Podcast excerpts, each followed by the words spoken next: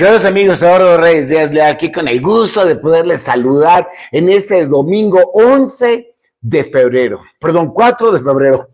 o sea, se nos ha ido un mes ya y yo quiero quitarte una semana más. No, no, no, perdóname. Hoy es domingo 4 de febrero. Muy contento de estar aquí con todos ustedes. Eh, bueno, es el día que estamos transmitiendo, porque no todo el mundo lo ve a esta hora, que es domingo 4 de febrero a las 7 de la noche, hora de, de Ciudad de México.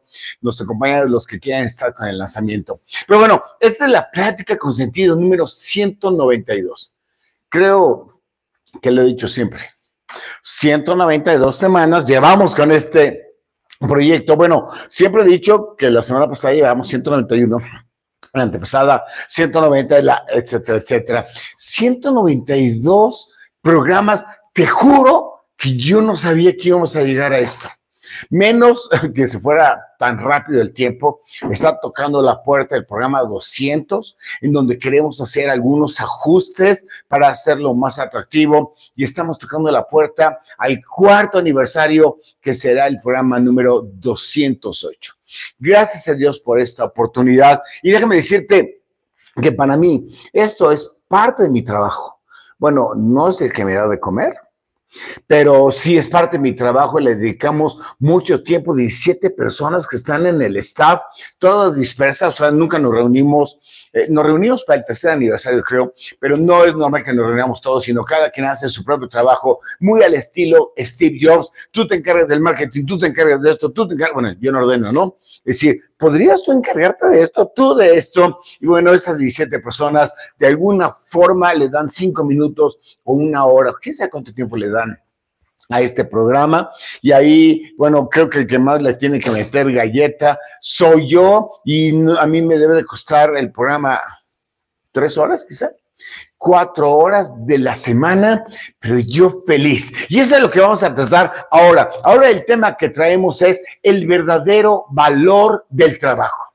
Para muchos, el trabajo es el medio ideal para comer, para sostener a su familia, para pagar las cuentas, para gastarse en los lujos, todo está bien, y algunos ganan mucho, otros ganamos poco, etcétera, etcétera, pero para mí no. Y eso es por lo que te queremos entregar este programa tan especial en mi corazón, el verdadero valor del trabajo. Bueno, estamos transmitiendo por Facebook, por, por, Facebook, por YouTube y también un poquito más tarde transmitimos a través de Spotify. Y en las demás redes sociales eventualmente mandamos uno que otro reel con alguna extracción que hace una, una persona de parte del equipo de los 17 que aquí trabajamos y todos felices. ¿eh? Si tienes una historia que, que platicarnos, mándanos al email pcsflix arroba iCloud, iCloud, iCloud.com. Y si eh, quieres hacernos felices, mándanos un simple hola al WhatsApp 5548897665. En ese WhatsApp simplemente te recordamos qué programas vienen, te anticipamos antes que todo el mundo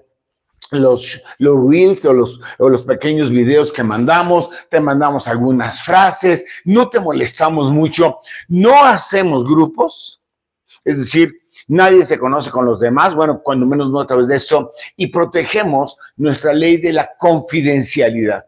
Así que, si quieres, siéntete a gusto en que si ya formas parte de WhatsApp, mándanos un hola nos haces felices. Y si no eres parte, mándanos un hola para que formes parte de esa comunidad. Bueno, el verdadero valor del trabajo. La primera cosa que quiero decir es, trabajo incluye en dónde vas a entregar tus talentos y recibes un sueldo.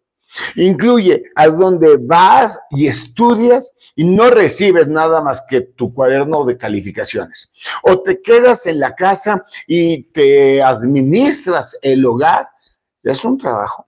Ahí no hay una paga directa, pero bueno, hay este, una forma de vivencia. O inclusive las personas que no tienen un trabajo formal porque van y limpian parabrisas o te lavan el carro, que te pasan por ahí un trapito por el carro, que es que lo, lavan o que venden un chicle o unas papas. Aquí no se critica nada. Yo no sé si las personas tuvieron otra oportunidad o que una, una oportunidad que tú tuviste que ellos no la tuvieron. No lo sé.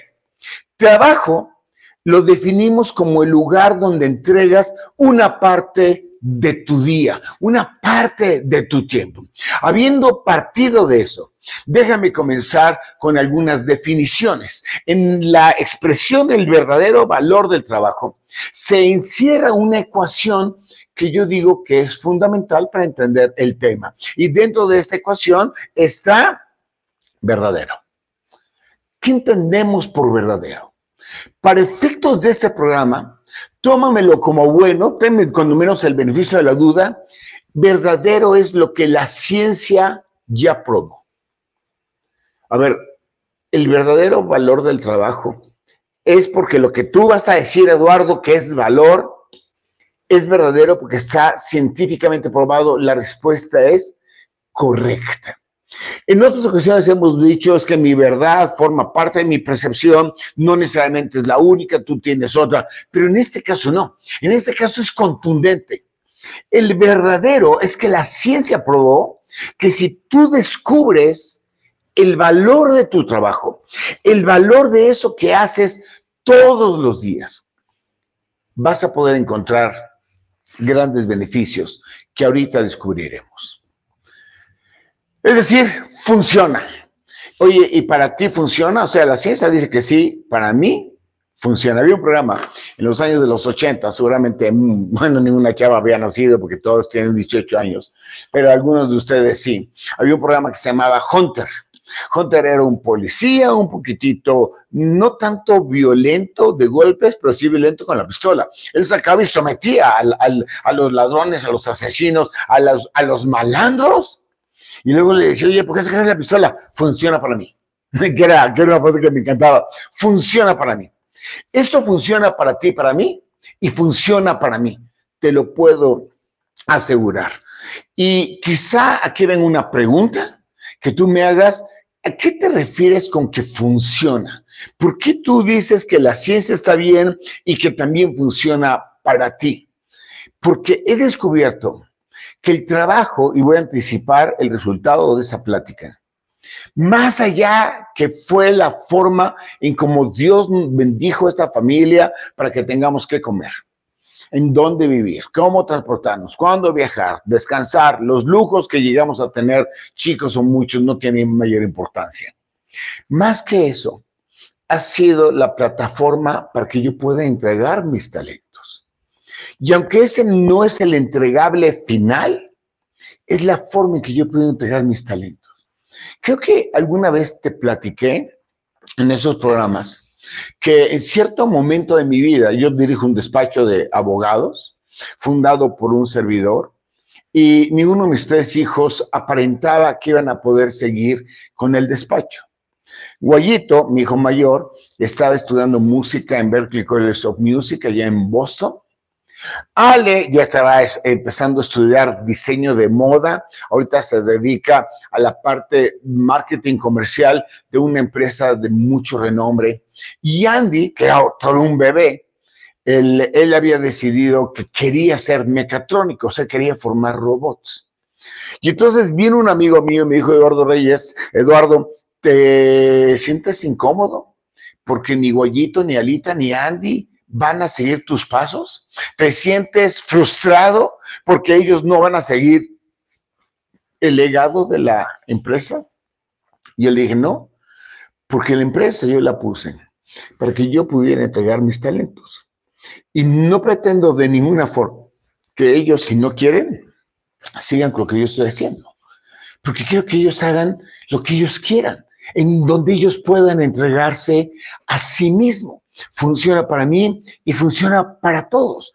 Y déjame decirte algo, inclusive para las personas que están haciendo lo que no querían hacer. Y quizá tengas un trabajo que no te encante, pero bueno, la vida te llevó para allá. Yo no quería ser vendedor de Biblias y bueno, no tuve otra opción y vendo Biblias. O yo no quería ser eh, director de una planta o empleado de una planta, obrero de una planta, pero no tuve una opción diferente. O yo era feliz trabajando, me decía un, un cuate de Pittsburgh, yo era feliz trabajando en una cedera pero cuando entró el Tratado de Libre Comercio de América del Norte en 1994, la planta la cerraron y la movieron a China y yo me tuve que dedicar a las ventas de los autos.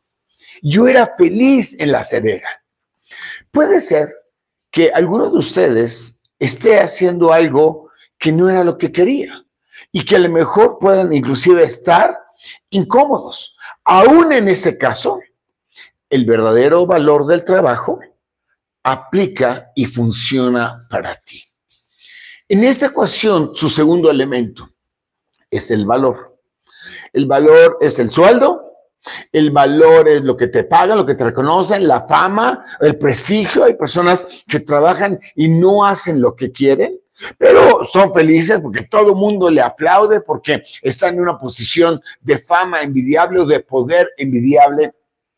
No es el valor a que nos referimos aquí. Nos referimos a aquello que aporta un algo para que fuera mejor. Y este valor del trabajo, sigo anticipándote el resultado de esta plática con sentido, es lo que logra hacer en ti. El verdadero valor del trabajo es lo que te permite que tú te desarrolles. No importa que no te guste lo que estés haciendo, vamos a encontrarle una fórmula para arreglar ese asunto, pero es el valor que le doy a la empresa donde estoy. O en mi caso, es el valor que le damos a los clientes o es el valor de lo que tiene efecto en mí. Por supuesto que hay un valor hacia afuera, por supuesto. Fue eso es lo que significa trabajo. Pero el verdadero valor del trabajo es lo que aporta en ti. Y en la tercera eh, integrante de esta ecuación es el trabajo. ¿Qué entiendo por trabajo en esta ecuación? ¿Es aquello que estoy haciendo para ganar dinero? ¿O es aquello que consume una tercera parte de tu vida? Esa forma de verlo, es decir, si trabajas ocho horas al día y bueno, cinco días a la semana, no es toda la vida, y trabajas cinco horas, este, cinco días a la semana, pues una tercera parte del trabajo, cuando menos de tu tiempo, lo estás dedicando al trabajo. Es algo que te quita un gran pedazo de tu tiempo. Y pude haberle puesto ahí la mitad. Si hubiera quitado de la ecuación el dormir, el tener que descansar. Imagínate que tú y yo durmamos más o menos ocho horas al día. El día tiene 24 horas, entonces me quedan 16. La mitad la estarías tú dedicando al trabajo y la otra mitad a comer, transportarte, el relajo, el boliche, qué sé yo. Pero quiero que, que, me hagas el gran favor de considerar que el trabajo es el que le quita un gran pedazo a tu tiempo, que es uno de los elementos más finitos que tú y yo tenemos. El trabajo es aquello donde le destinas una tercera parte de tu tiempo. Y para mí, eso realmente es importante. Realmente importa. Porque el tiempo es poco de las de, esas cosas que los tenemos contados. Digo, analógico, pues claro, el tiempo se cuenta, los segundos, pero es algo que se va acabando. Y el segundo que pasó ahorita ya no existe. O sea, estás dedicándole tu valor súper preciado que es el tiempo en una tercera parte, cuando menos, al trabajo. Por eso le llamamos en esa parte en sentido, ¿cuál es el verdadero aportación que tiene aquello en donde tú le destinas un pedazo de tu vida sumamente sustantivo? Habiendo tenido entonces esa ecuación, necesito llevarte de la manita a una reflexión. ¿Cuáles son los siete lujos de la vida? O, si quieres quitar el número siete, ¿cuáles son los lujos de la vida? Porque a partir del lujo es donde tú le vas a generar el valor a tu trabajo. Recuerda que tú decides qué te importa. Tú decides qué es lo que tiene valor. Ese es un tema de decisión personal. Ese es, un tema de la utilización de uno de los dos grandes regalos que Dios nos dio, que es la libertad, es decir, el libre albedrío. Tú decides ¿Qué te importa? Tú decides a qué le das más corazón, a qué le das más tiempo, a qué le das más dedicación, a qué le das tu excelencia, a qué le das tu vida. Y bueno, si yo preguntara, hiciera una encuesta ahorita mundial, ¿cuáles son los lujos de la vida? Entonces, todos, bueno, los de pláticas con sentido, no, pero todos van a decir, pues, eh, los carros, hay un carro de 28 millones de dólares, o sea, ¿de qué estamos hablando? Ese es un lujo. Los hoteles, Ahora que nos fuimos de vacaciones, decidimos quedarnos en una ciudad alejada de donde realmente íbamos. Mis hijos me dijeron, ¿por qué nos quedamos en Salt Lake City y no nos quedamos en Park City? Es decir, el lugar donde está la montaña para esquiar. Si venimos a esquiar, ¿por qué no te quedaste, no nos quedamos en Park City y nos quedamos en la capital del estado de Utah? Acá en Salt Lake City, les dije, eh, la verdad la mentira. No, pa, dinos la verdad. 120 dólares la noche contra 3 mil dólares la noche. Tú dirás. No, pues sí, mejor acá en Salt Lake City. Y nos vamos a los resorts de lujo solamente para pasarlos a ver de lejos, porque es lujo. Las vacaciones son lujo cuando te vas en un yate propio. Ese es lujo. Alguien me va a decir, no, no, no, no, no. Lujo, lujo es tener una casa de 30 mil metros cuadrados, o quién sabe cuántos tiene la casa del señor presidente de El Salvador, este Bukele, que su casa que él tiene me llama, él es empresario, ¿eh? es empresario desde antes que fuera político y ha construido una empresa bastante chida y bueno, tiene una casa de lujo en Miami. O es tener un avión particular. O es poder eh, comer langosta todos los días, como el papá de nosotros los nobles. ¿Te acuerdas de la película? Para ti, ¿cuáles son los lujos de la vida? ¿Es la casa, el dinero, la cuenta del cheque, el poder, la fama? ¿O los verdaderos lujos de la vida? Y si tú y yo pudiéramos empalmarnos sobre los lujos, quizá encontraríamos un valor diferente al trabajo. Y déjame decirte que yo creo que el un lujo número uno, no en orden, es decir, no el más importante, el más importante va a ser el siete, pero bueno, el lujo número siete. ¿Estás listo? O lista tus ideales.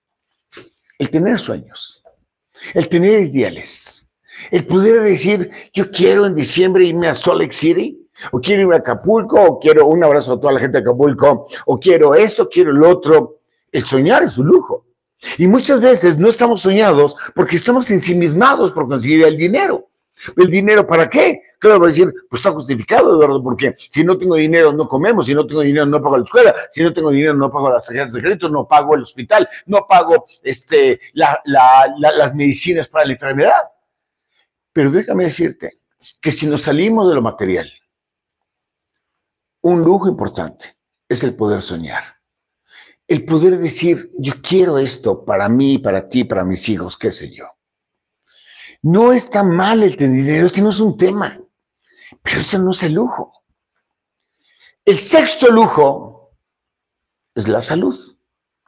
Claro, para eso necesitamos dinero, por eso tengo que trabajar.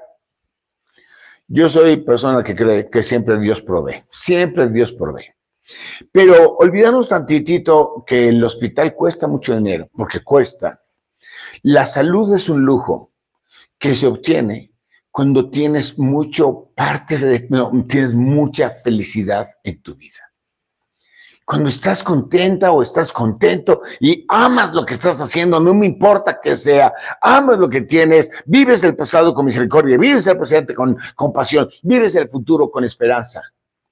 La salud es el resultado de lo que tú quieres o tienes en tu corazón. Entonces, el lujo de la salud no lo estoy hablando en términos del costo de la medicina ni el costo de lo demás. No estoy menospreciando que a veces tenemos una carga genética, que a veces me heredaron la diabetes, que no, no estoy menospreciando eso. Pero está probado científicamente que el 80% de las enfermedades que tenemos son psicosomáticas. Es decir, provienen de malestares en nuestra vida el estómago, la cabeza, todo eso proviene de malestares al 80%. Entonces, el lujo de la salud no se refiere a poder pagar la cuenta del hospital, se refiere a que puedas generar cero enfermedad psicosomática. Y el lujo número cinco es la libertad. Muy probablemente alguien hubiera puesto en la ficha salud va en primer lugar o todo decir libertad va en primer lugar. No tiene importancia el orden. No tiene importancia. Porque los siete lujos que vamos a descubrir ahorita, todos tienen, todo, a todos tienes tu acceso a ellos. Entonces, sin importar ese orden, lo había dicho yo al principio, aunque voy a poner hasta arriba el más chido de todos, es la libertad. La libertad que no estoy en la cárcel, decía Denzel Washington en la película El vuelo, una película, claro, ficción, en donde él acaba en la cárcel pero por primera vez dice la verdad, por primera vez reconoce que él es drogadicto, que él es borracho, que él mentía para poder siempre mantenerse este, como el piloto de la línea. Y un día que le preguntan, dígame usted, que le preguntan a Denzel, ¿cree usted que la botella de vodka que encontramos en el avión accidentado correspondía, se lo tomó la aeromosa que murió? Era una sola pregunta. Y si él hubiera contestado, sí creo, no le estaba acusando, pero se estaba salvando, porque iba a perder su licencia. En ese momento él estaba preparado para mentir, él estaba preparado para decir, sí, sí fue ella, regresaban porque él había salvado la nave y hubiera acabado como héroe.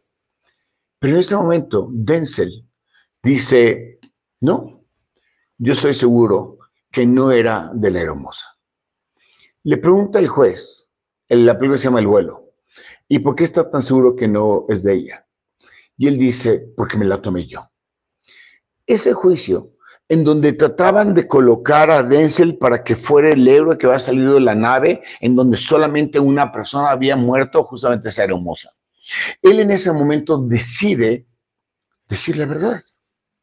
Y solo por eso perdió el vuelo, perdió la licencia y acabó en la cárcel. Había hecho una imprudencia. Y la película te lleva como que él estuviera platicando su aventura hacia todos los presos. Y entonces él dijo, nunca, nunca me había sentido tanto en libertad. Entonces, el lujo de la libertad no es solamente que estás fuera de la cárcel, no es solamente que no estás enclaustrado en una casa, no es solamente que estás este, pegado a una, una cama, sino es la decisión que tú tomas sobre cómo percibes la vida todos los días. Esa libertad de soñar, esa libertad de creer, esa libertad de amar, esa libertad de sonreír, esa libertad de extraer lo positivo y guardar lo negativo, guardarlo no en el sentido en el corazón, sino aislarlo. Esa, esa libertad para dejar de estar pensando lo negativo que a veces nos agobia, para estar pensando en lo positivo. Esa libertad que es la que tienes para decir el trabajo que no me gusta porque no estoy haciendo lo que yo quería, porque se fue la planta acerera hacia China y hoy vendo carros. Es la libertad que tienes para amar lo que estás haciendo, aunque no hubiera sido lo que tú querías. Eso es un lujo, mucho más que un yate. Las emociones. El que controles tus emociones, las emociones negativas el viernes, platicando con uno de mis hijos, no voy a decir el nombre, él estuvo ella estuvo en la mañana triste, luego llorando, luego contento, luego feliz, luego pachurrada, luego esto. Le digo, oye, no voy el nombre, ¿eh? ¿ya viste que en un solo día pasamos seis emociones? Y todo lo demás era igual. Y me dijo, o sea, las emociones de alguna manera es una reacción lógica al cómo yo estoy pensando, me dijo ella o él. Le dije, es correcto.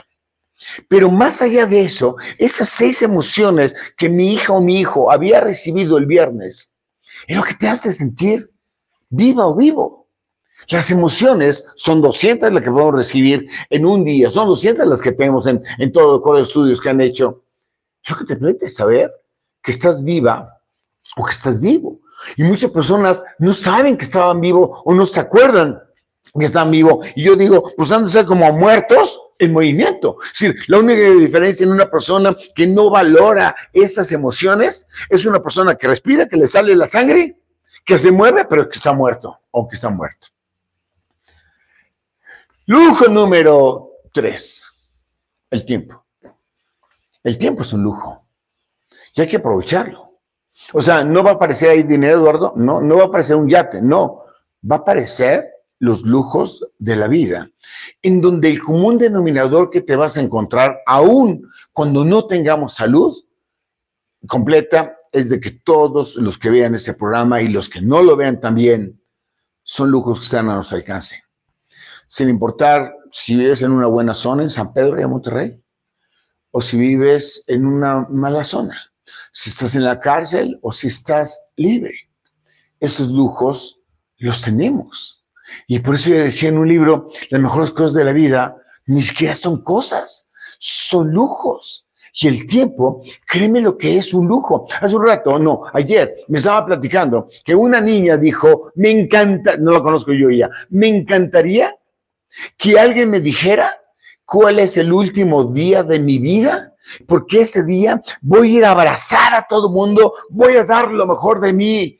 Y bueno, por supuesto, que lo que tú estás pensando es lo mismo que yo pensé. ¿Para qué te esperas el último día de tu vida? ¿Por qué no lo haces hoy? ¿Por qué no lo haces en vida? Que habíamos trabajado en alguno de los programas de Prácticas Hemos Sentido, en un ejercicio que había hecho Michel Domit, el dueño de, este, todas las este, tiendas Michel Domit o, o Domit, que él decía, imagínate que un doctor te habla y que te dice tienes 30 días de vida, fin de la historia. Así que, ¿qué vas a hacer con tus 30 días? Y él decía, bueno, si a mí me pasara, pues en primer lugar, no le daba tanta importancia a los problemas. En segundo lugar, iba a abrazar a todo mundo. En tercer lugar, arreglaría toda mi vida. En cuarto lugar, limpiaría mi corazón. En quinto lugar, pediría perdón a medio mundo y perdonaría todo. En sexto lugar, amaría cada segundo de los 30 días que nos quedan. Y él acaba la historia que me encantó. Cuando en el día 29, pocos segundos antes de morir en esa historia, el doctor le habla y le dice, perdónanos, nos equivocamos de paciente, tú no eres el que vas a morir a los 30 días, tú tienes muchos años por delante. Y él dice, aprendí a vivir. El valor tiene, el, el tiempo tiene un valor muy importante. Lujo número dos, compañías. Créeme que lo más importante en tu vida son tus relaciones. Es lo más importante. Y no importa que estas van cambiando, no importa que tus amigos o amigas de la primaria ya no estén y tienes otros en secundaria y otros en prepa, otros en el trabajo. La compañía, las compañías, las relaciones son un verdadero lujo. Porque estas relaciones, y por eso yo digo ya la gente de los tóxicos, o sea, no permitas que la gente intoxique tu vida, júntate con los que vas a hacer algo diferente. Decía por ahí un reel, no me acuerdo quién era el artista, eh, no, decía Arturo Abud, si te juntas con cinco deportistas, te juro que vas a acabar siendo deportista. Si te juntas con cinco espirituales, vas a acabar siendo espirituales. Si te juntas con cinco tóxicos, vas a acabar siendo tóxico. Pero más allá de esa profecía o de esa sentencia o de esa simple ecuación de la vida, las compañías es lo que le dan sentido a todos tus días cuando te enamoras, el deseo de levantarte y hablarle a la persona con la que has enamorado. O a tu mamá, yo a mis papitos les hablo todos los días. A veces me escapa, pero, pero normalmente todos los días. Y cuando subo un avión, que es en esta época de mi vida, en esta época del año es muy común, te prometo que saludo a las hermosas, hermosos. Si sé, el capital, eh, los saludo con todo el gusto. Y me dice, ¿por qué me saludas así? No, nunca me ha preguntado, no, pero te contesto a ti. Porque son las relaciones relaciones de un segundo, de 10 segundos, de 50 segundos o de toda la vida. Ese es un lujo. Y yo de menso voy a desperdiciar los lujos a los que tengo alcance. Y eso me lleva a lo que yo puse en el primerísimo lugar. Porque si tienes ideales, salud, libertad, emociones, tiempo y compañía, no puede ser otra cosa el resultado más que el lujo más hermoso que existe, que es el amor el motor de los días, el motor de los segundos, el motor de, todo lo que tú tienes. Si un día tuvieras que escoger en los lujos ¿Quieres dinero o quieres vivir? Ya sabes qué es vivir. Y yo, sin pensarlo, escogería estos siete lujos que no cuestan, que ni siquiera tengo que ir a una tienda a comprarlos, no tengo que sacar mi tarjeta de crédito, simplemente tengo que usarlos. Habiendo dicho esto, déjame decirte cuál es la diferencia, pero ¿cuál es la diferencia de qué? ¿Cuál es la diferencia de cómo valoras el trabajo? ¿De dónde salió este programa? Resulta que hace dos semanas tuve que ir a un tribunal, un tribunal administrativo, tenía que hacer una diligencia, lo que hacemos los abogados normalmente. Y la diligencia iba a ser una sola hoja, o sea, no me tenía que rectificar un cargo que me habían asignado en este juicio. O sea, único que tenía, fíjate, tenía que llegar en punto de las 10 de la mañana sacar mi credencial, no, sacar mi cédula profesional, entregar, bueno, pasar el filtro de seguridad, subir al penthouse, que es donde estaba, entregar mi cédula profesional. Ellos tenían que sacar una fotostática, llevar los datos que aparecen en la cédula profesional a un escrito y dice Eduardo Reyes Díaz Leal con estos generales, acepta la diligencia, acepta el cargo que se le fue nombrado en tal juicio y se acababa el hoja. Es una hoja, una hoja.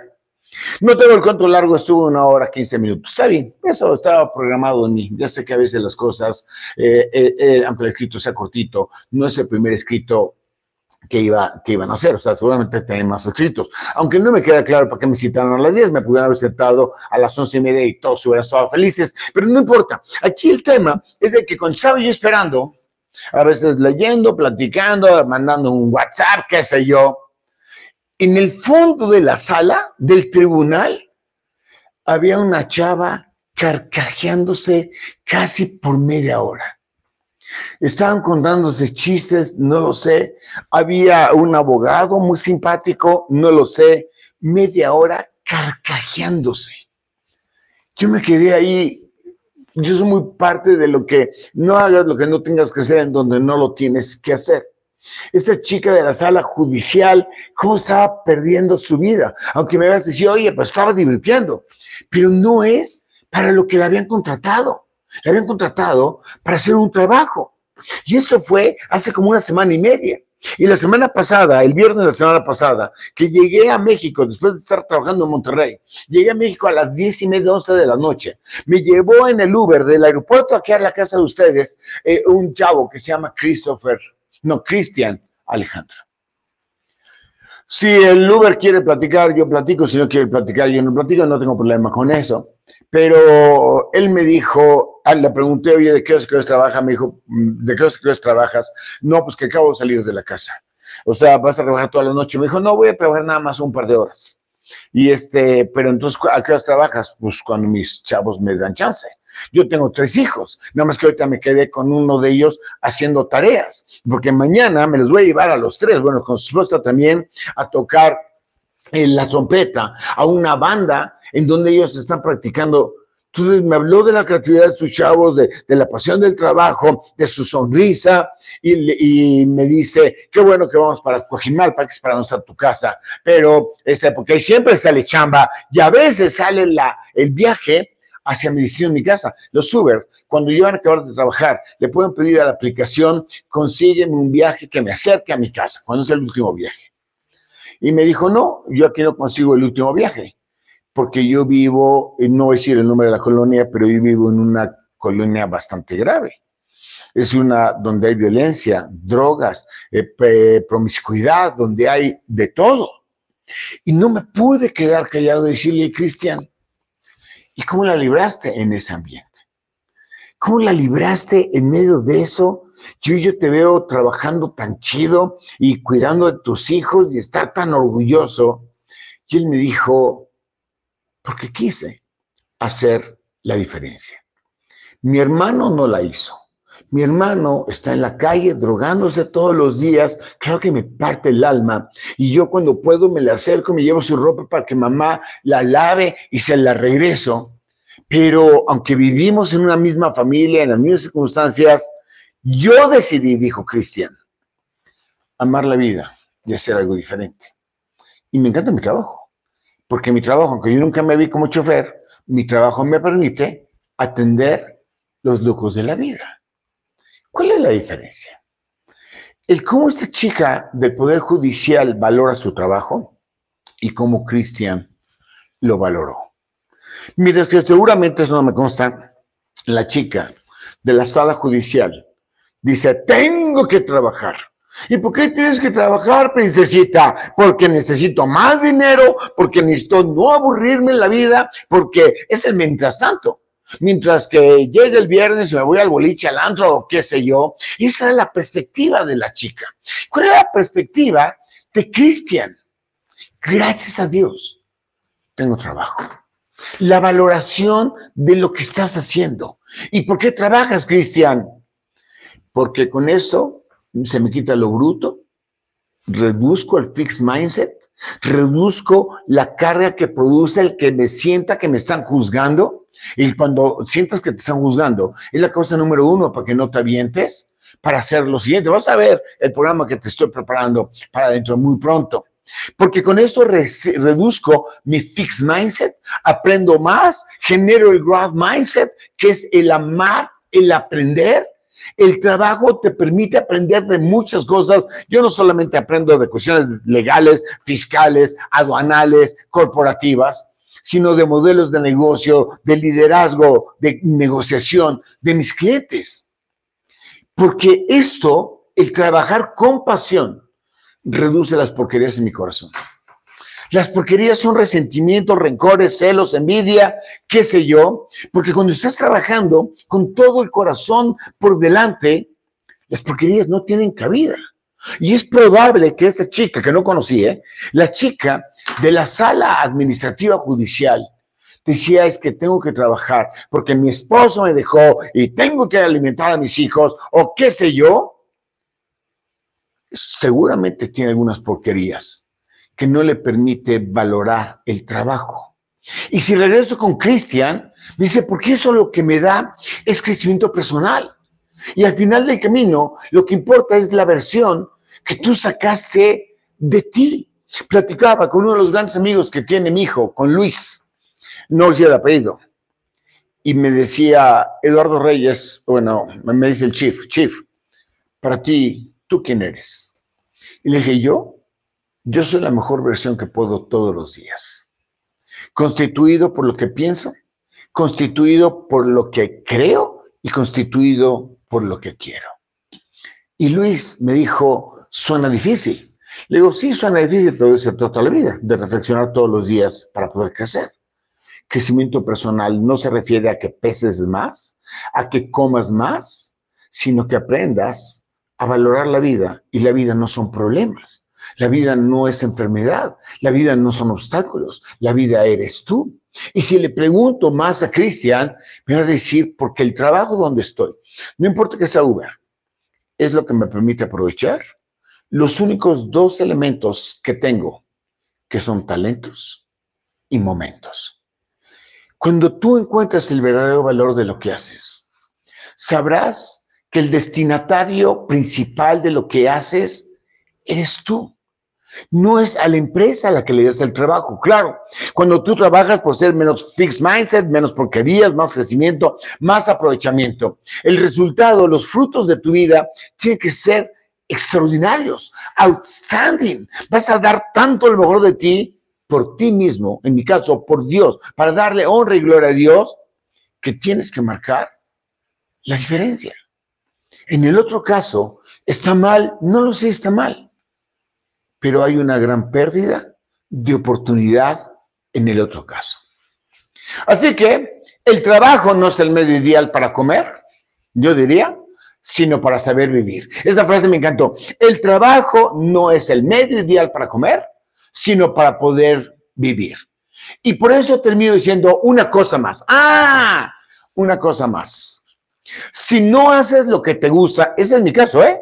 Yo no hago lo que me gusta. Yo no hago lo que había soñado de chico. Yo te juro que no hago nada de lo que había planeado.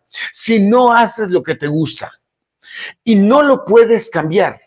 Es decir, y no puedes cambiarte de este lugar para acá porque no hay oportunidades de trabajo, porque qué sé yo. No hagas que te guste. mátame, mátame, mátame, pero no me dejes. O sea, si no hago lo que quiero hacer, hago lo que no quiero hacer y no lo puedo cambiar, no me estás recomendando que haga que eso que no me gusta, me guste. No, jamás le voy a, a recomendar eso. Lo que te voy a recomendar es que si no haces lo que te gusta, apasionate con lo que estás haciendo. Porque es el tema de tu día, de tu vida, de tus momentos, de tu libertad, de tus emociones, de tu salud, de tus compañías, etcétera, etcétera. El trabajo es mucho más que dinero, mucho más que pérdida de tiempo, mucho más que mientras tanto. Gracias. Gracias de todo corazón. Permíteme bendecirte. Que Dios te bendiga y abra tu mente y tu corazón para que ames tu trabajo y si y sin que lo conviertas en tu vida. No creo que debes ser workaholic, que si trabajas ocho horas, dedícale ocho horas, pero con pasión, sino en pilar para que vivas hermosamente, no mañana cuando tengas dinero, sino hoy. Amén. Soy Eduardo Reyes Díaz de es mi correo electrónico personal, rdl este, 7 arroba me.com y sígueme en Twitter, por favorcito, me haces un favor, arroba rdl7 y no se te olvide formar parte de nuestra comunidad de WhatsApp en, en Pláticas con Sentido 5548897665. Ahora, José Manuel, desde Cuernavaca, Morelos, se fueron para allá esos desgraciados porque estamos en el puente me pregunta que cuál es la próxima plática. La próxima plática, no sé qué te va a parecer, pero vamos a hablar del OKR de tu vida. OKR es de Objective Key Results. Vamos a ver cuáles son los objetivos y las metas que más deberíamos de tener en esta vida. Pero eso será en febrero 11 de este año 2024. Soy feliz de poder trabajar contigo. Ahora, alguien me dice que te pregunte algo, digo, que te platique algo que le pregunte. No Alita, le pregunté a la chava, aquí no voy a decir el nombre real porque me responde, pero le pregunté a Siri. Realmente fue la de la casa, que ya sabes cómo se llama. Y le dije, Siri, Siri, ¿me amas? Y me dijo, no puedo amarte, no soy de esta dimensión, no tengo sentimientos, no puedo amarte. Dije entonces, Siri, como me has menospreciado, le dije a ellos Siri trabajando, me voy a tirar del puente. ¿Y sabes qué me contestó Siri? ¿Sabes qué me contestó Siri? Ah, ya te tengo localizados cinco puentes donde te puedes tú tirar. Gracias, gracias. Que Dios te bendiga y nos vemos, por supuesto, en la próxima.